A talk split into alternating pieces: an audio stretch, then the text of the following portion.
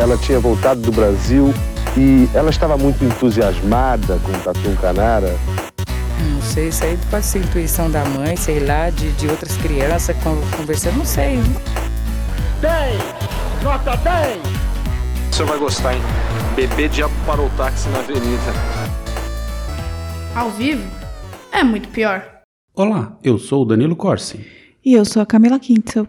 Hoje vamos entrar no clima de psicodelia, rock and roll, movimento hippie e muita esculhambação. Nesse episódio vamos conhecer a história de Sérgio Augusto Bustamante, um popular comissário de bordo da Panar e depois da Varg, que se tornou a figura fundadora do rock brasileiro, o ser gay. Mas antes, precisamos falar de nossos patrocinadores. Primeiro, o siteguy.dev. Se você precisa de um novo site, servidores estáveis ou um app, fale com eles. Sai tudo rapidinho e com preço bem camarada. Acesse siteguy.dev e veja o que eles oferecem.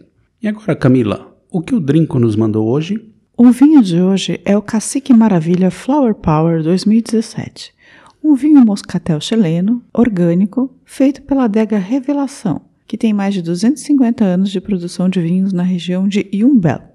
E essa belezinha está por 125 reais lá no Trinco. E você sabe, se comprar no Trinco, a gente ganha uns troquinhos para manter este podcast aqui. Brinde história? Tchim, tchim. Tchim, tchim. Eu sou psicodélico. Eu sou psicodélico. A vida para um hippie é mais vida. O mundo é uma flor, sem espinhos e sem dor, plantada com amor. A história de Sérgio Augusto Bustamante, nascido em 8 de novembro de 1933 no Rio de Janeiro, filho de Domingos Bustamante e Maria Bustamante, sofre muito do que já falamos aqui em diversos episódios. Faltam informações embasadas para contar sua história, em parte por descaso de manter as biografias vivas no Brasil, e em parte porque o próprio Sérgio dava versões muito diferentes sobre passagens de sua vida. Então, o que eu vou narrar aqui é baseado em alguns documentários, entrevistas e relatos de testemunhas oculares, o que vai dar para ter uma boa ideia dessa lenda do rock brasileiro. Como disse, Sérgio nasceu no Rio, filho único de Domingos e Maria, que eram de uma classe média carioca abastada.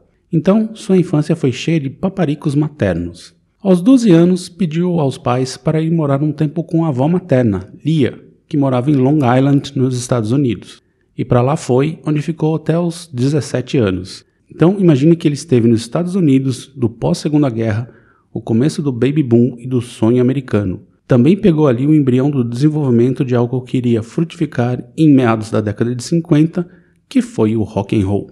Curioso, né? Tipo, ir morar cinco anos com uma avó nos Estados Unidos Estados não é uma Unidos. coisa comum, assim, pros Pois anos é. cinco- 40, 50. 40, é, né? então, completamente meio bizarro. Eu já achava estranho o, o Tim Maia ter saído na década de 50, 60. É, eu cheguei foi um pouco antes. Quando retornou ao Brasil, sua sexualidade começa a aflorar com força. Foi quando teve sua primeira experiência homossexual com Nelson Lana, um jovem da alta sociedade carioca, na época considerado o garoto mais desejado da cidade. Estavam os dois na Cinelândia quando resolveram se agarrar e se beijarem. Foi um escândalo que fez até um policial persegui-los por quadras. Ao chegarem na casa de Sérgio, ele contou para sua mãe o acontecido. Ela falou que ele estava louco, que deveria cortar a juba de leão, coisa que virou música mais tarde, e arrumar uma namorada. A resposta de, de Sérgio e Nelson foi se beijarem novamente e tudo, no âmbito familiar, se resolveu. Gente, que coisa mais moderna para os anos 50. Ali ele também resolveu que iria mudar de nome, Sergei, por dois motivos. O primeiro era que Sergei em russo é Sérgio, o seu nome. O segundo é o óbvio trocadilho do carilho, ser gay. Então, ali, em pleno 1951, um jovem carioca já se assumia claramente que era gay. Ele comprou uma lambreta que batizou de Lambisgoia e começou a se tornar o maluco do pedaço, o figura nas praias cariocas. Porém, o relacionamento com Nelson não foi muito longe. E apesar de ser de classe média, ele precisava trabalhar. Arrumou um emprego num banco, mas também não durou. Foram apenas dois meses de trabalho. E aí tomou uma decisão: queria rodar o mundo. Arrumou um emprego como comissário de bordo da Panero do Brasil. Rodando o mundo, foi trazendo novidades para o Brasil, especialmente lentes de contatos coloridas. Ele usava uma azul piscina que impressionava os passageiros. Durante os voos, inclusive, chegava a fazer imitações de Elvis Presley para entreter a galera que estava viajando.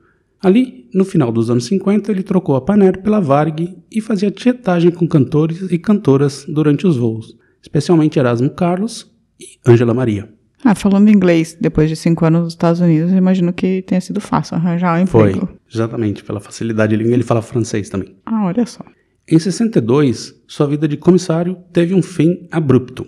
Após um voo do Rio para Madrid, ele resolveu ir em uma balada na capital espanhola. Na balada, se deparou com a atriz italiana Gina Lollobrigida. Não teve dúvidas. Subiu na mesa dela, começou a dançar, desceu, puxou Gina para dançar e depois pegou uma jarra de sangria e derramou em cima deles enquanto dançavam.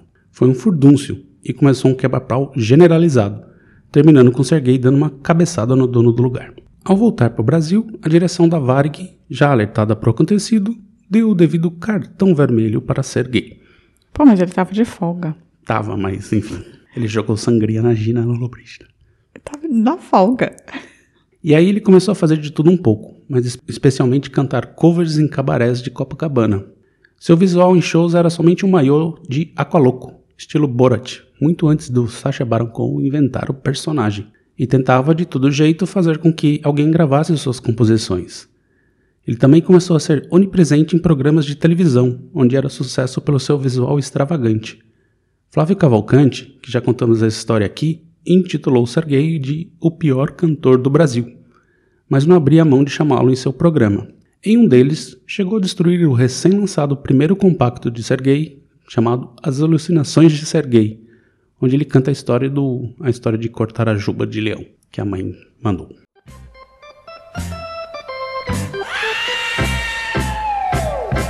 Mamãe me diz assim: corta este cabelo,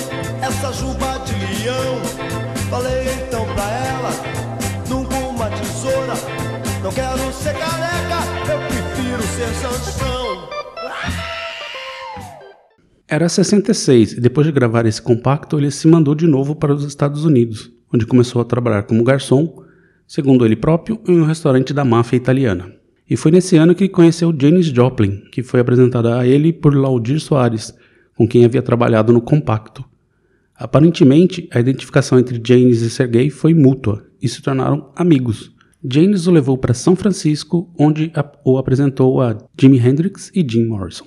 Nossa, eu amava Janis Joplin quando eu era adolescente, eu preciso dizer isso. Confissões. Ele retornou ao Brasil já no clima hippie e fazia shows em puteiros do Rio. Aproveitou também para subir na estátua do pequeno jornaleiro para protestar contra a ditadura, coisa que lhe rendeu sua primeira visita aos porões da ditadura.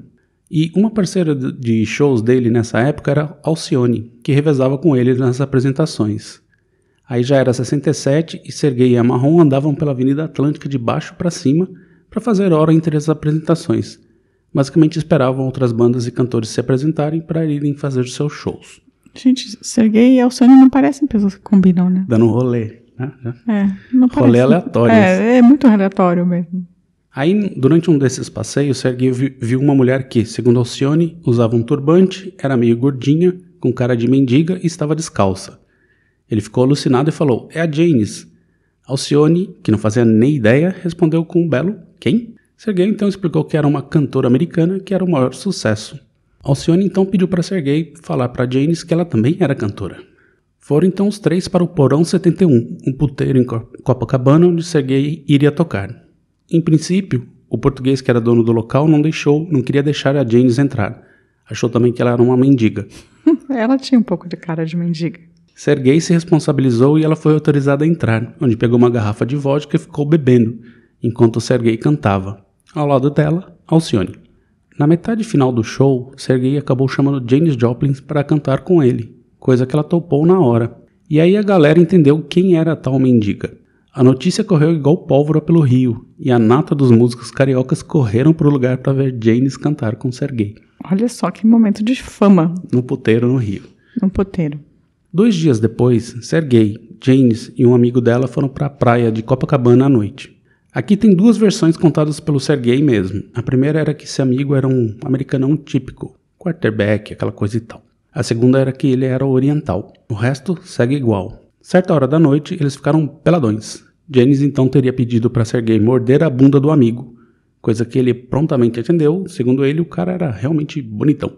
Aí uma coisa leva a outra e rolou um surubão geral na praia. E Sergei comeu Janis Joplin O que ele ficou falando o resto da o vida. resto da vida. Foi, tipo, o grande feito da vida dele. Ah, você pode estar se perguntando por que ela estava no Rio. Bom, a ideia geral era que ela faria um detox de heroína no Brasil, já que no Brasil na época não era tão comum né, encontrar a droga como nos Estados Unidos. Mas segundo relatos, especialmente de Nelson Mota, James teria che- cheirado metade do Rio e mais um pouco Ela fez um detox de heroína. de heroína.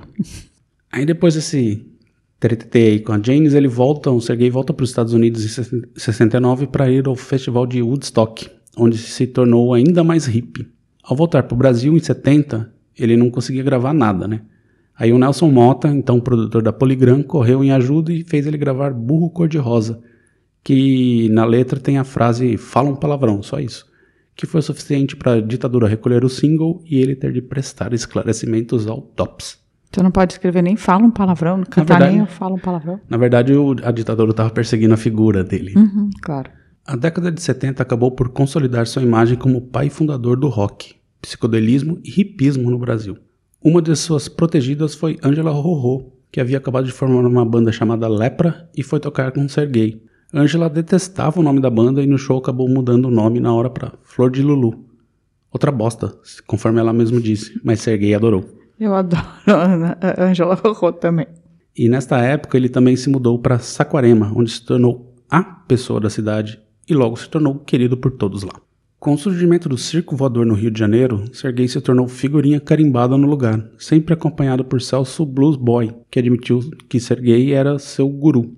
E assim foi com outras bandas que estavam surgindo no Rio, como o Barão Vermelho. Mas apesar de ser querido por todos os músicos, Sergei não era necessariamente popular e não havia conseguido gravar um disco algum.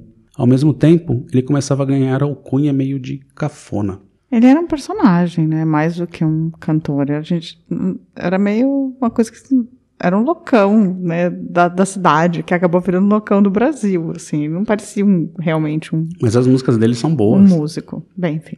Ainda assim, no início dos anos 80, eh, ainda trouxe algum destaque para a carreira dele, né? Especialmente quando o recém-fundado Motoclube dos Hell Angels do Rio o adotou como patrono. Aí, basicamente, em qualquer show que ele fazia, ele era, ele era escoltado pelos Hells Angels, e aí ele chegava no lugar, os Hells Angels tiravam ele da moto ou do carro que ele ia e o carregavam até o palco. E isso deu um gás em sua carreira e ele chegou até a gravar o hino oficial dos Hell Angels do Brasil. de ter a sensação de uma liberdade que há muito se foi das ruas da cidade buscando um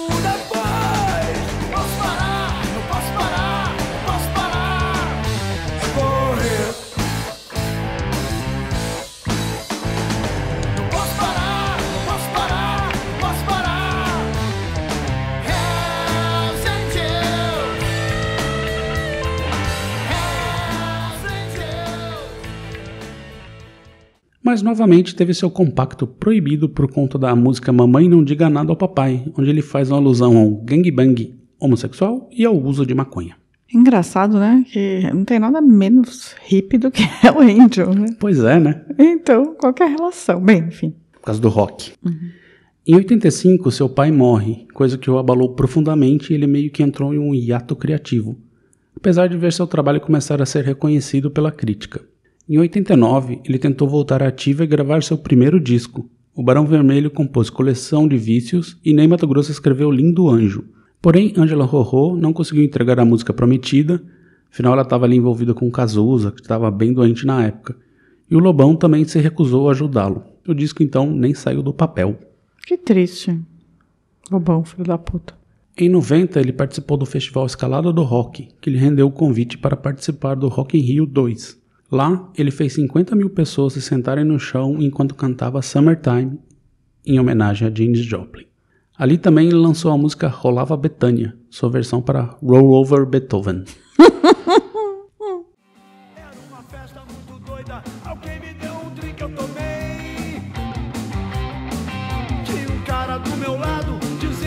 Uma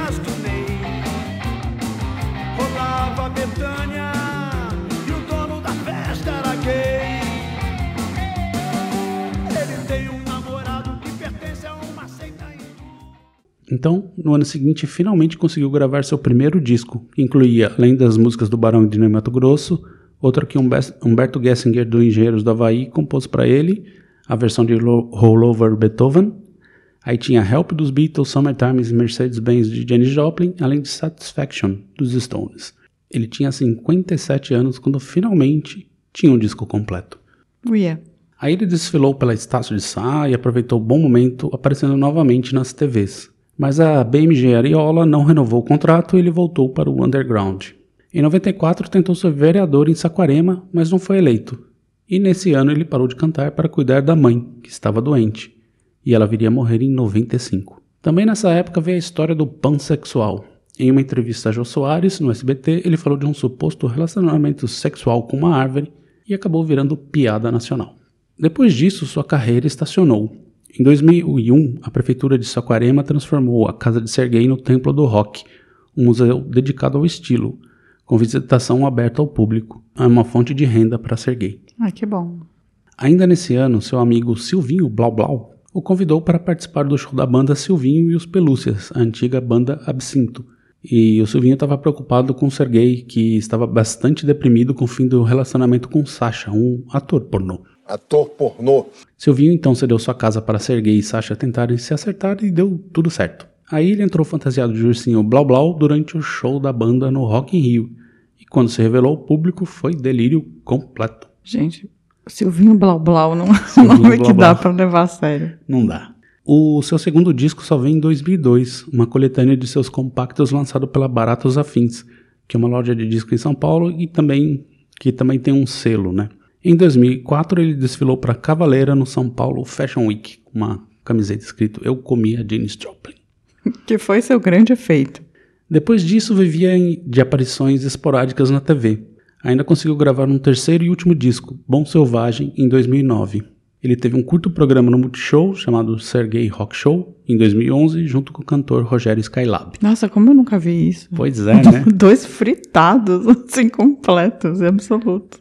Em 2013, ele teve uma severa fibromialgia, que praticamente encerrou sua carreira nos palcos. Em 2019, com Alzheimer, foi internado no hospital de Saquarema com forte desidratação, desnutrição e pneumonia. Transferido para o Hospital Zilda Arns, em Volta Redonda, Sergei não, não resistiu e morreu em 7 de junho de 2019. A Prefeitura de Saquarema decretou luto de três dias e seu velório ocorreu no dia seguinte na Câmara Municipal da cidade. E ele também foi enterrado ali. E aí chegou ao fim a história de Sérgio Bustamante, o verdadeiro hippie brasileiro. E aí, Camila, você já conhecia a história de Sergei? Não, só a entrevista da árvore, realmente. Essa eu tinha visto.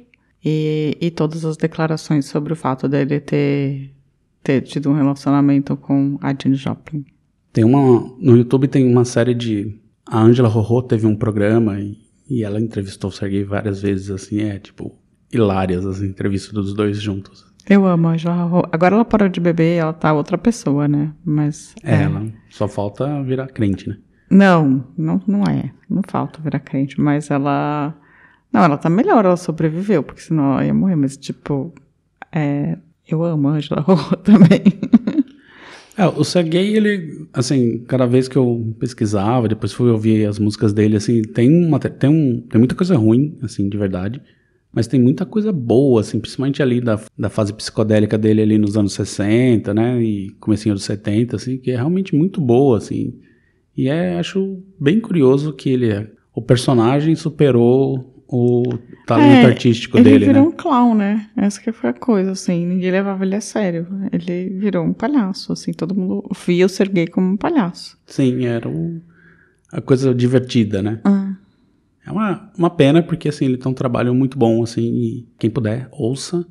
E tem dois documentários dele no YouTube, assim, sobre ele, que também vale a pena assistir, que as declarações dele... Ele era uma figura muito engraçada também. Eu achei bem interessante. E achei bastante revolucionário, principalmente a parte de ter se assumido. E eu não sabia que ser gay era pra ser, por, por, conta de ser gay mesmo, assim, que não era o nome dele. Eu achava que era um nome artístico, mas eu não tinha ideia de, que era por causa disso. É, ele pegou porque, assim, ah, ser gay é Sérgio em russo, mas também hum. era um statement, né? Assim, ser gay. Né? E o nome do seu melhor amigo aqui em Berlim, tá? Também é, meu amigo russo, ser gay. Enfim, agora a gente vai dar uma pausa e vamos pro. Voltamos com os recadinhos.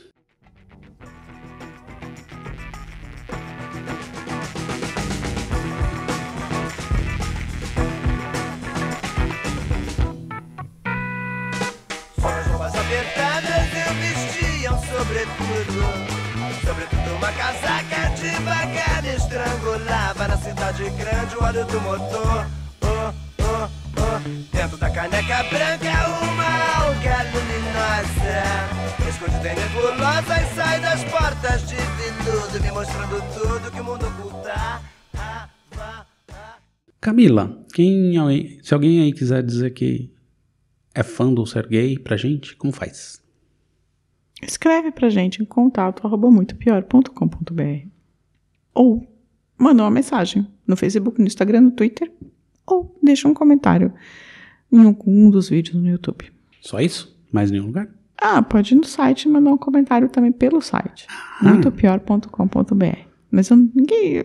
Há poucas pessoas entram pelo site. É, tem poucos recados lá. Aliás, essa semana foi fraco de recadinhos, né? Ai, ninguém gosta mais da gente? Ninguém gosta mais da gente. Teve o. Como é que ele chama aqui? Deixa eu aumentar aqui que eu tô, não enxergo direito. É o. Fala de filmes. Que falou que o, o cara é tão ogro que não gosta de falar degustar. Lá no Tatum Canara. Eu nem sei do que ele tá falando, Eu mas também não ok. sei, faz três anos que a gente não sei se mais, né? É, foi o primeiro, né? É, então não sei. Provavelmente eu falei alguma bobagem, provavelmente ele não entendeu a ironia e segue o baile. O Daniel Albino, lá sobre o acidente em Itaquera, ele falou que tinha 5 anos quando o acidente aconteceu, ele já morava em Itaquera e se lembra como se fosse hoje. E, segundo ele, o mais impressionante é que se você te- tentar procurar algo sobre, você não encontra nada, nenhuma matéria no YouTube, nem matéria de jornais. E como a gente, como eu falei na época, assim, tipo, tudo mal escaneado, muito ruim. E ele já gostou do podcast e se inscreveu. Parabéns. Obrigada. Obrigado, Daniel. Muito gentil.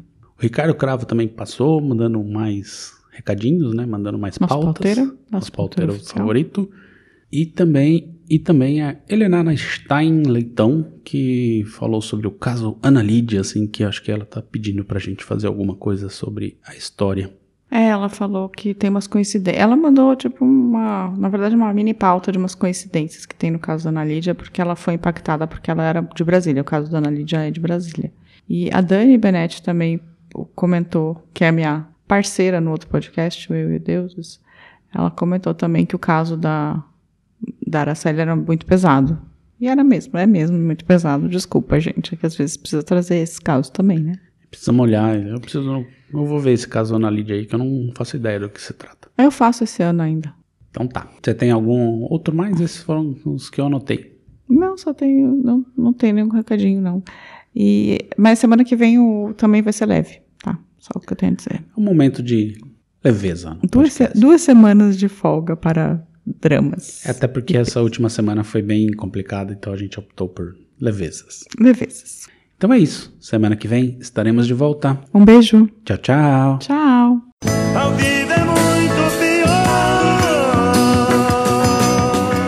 É. Esse episódio é um oferecimento de trinco.com.br e siteguy.dev.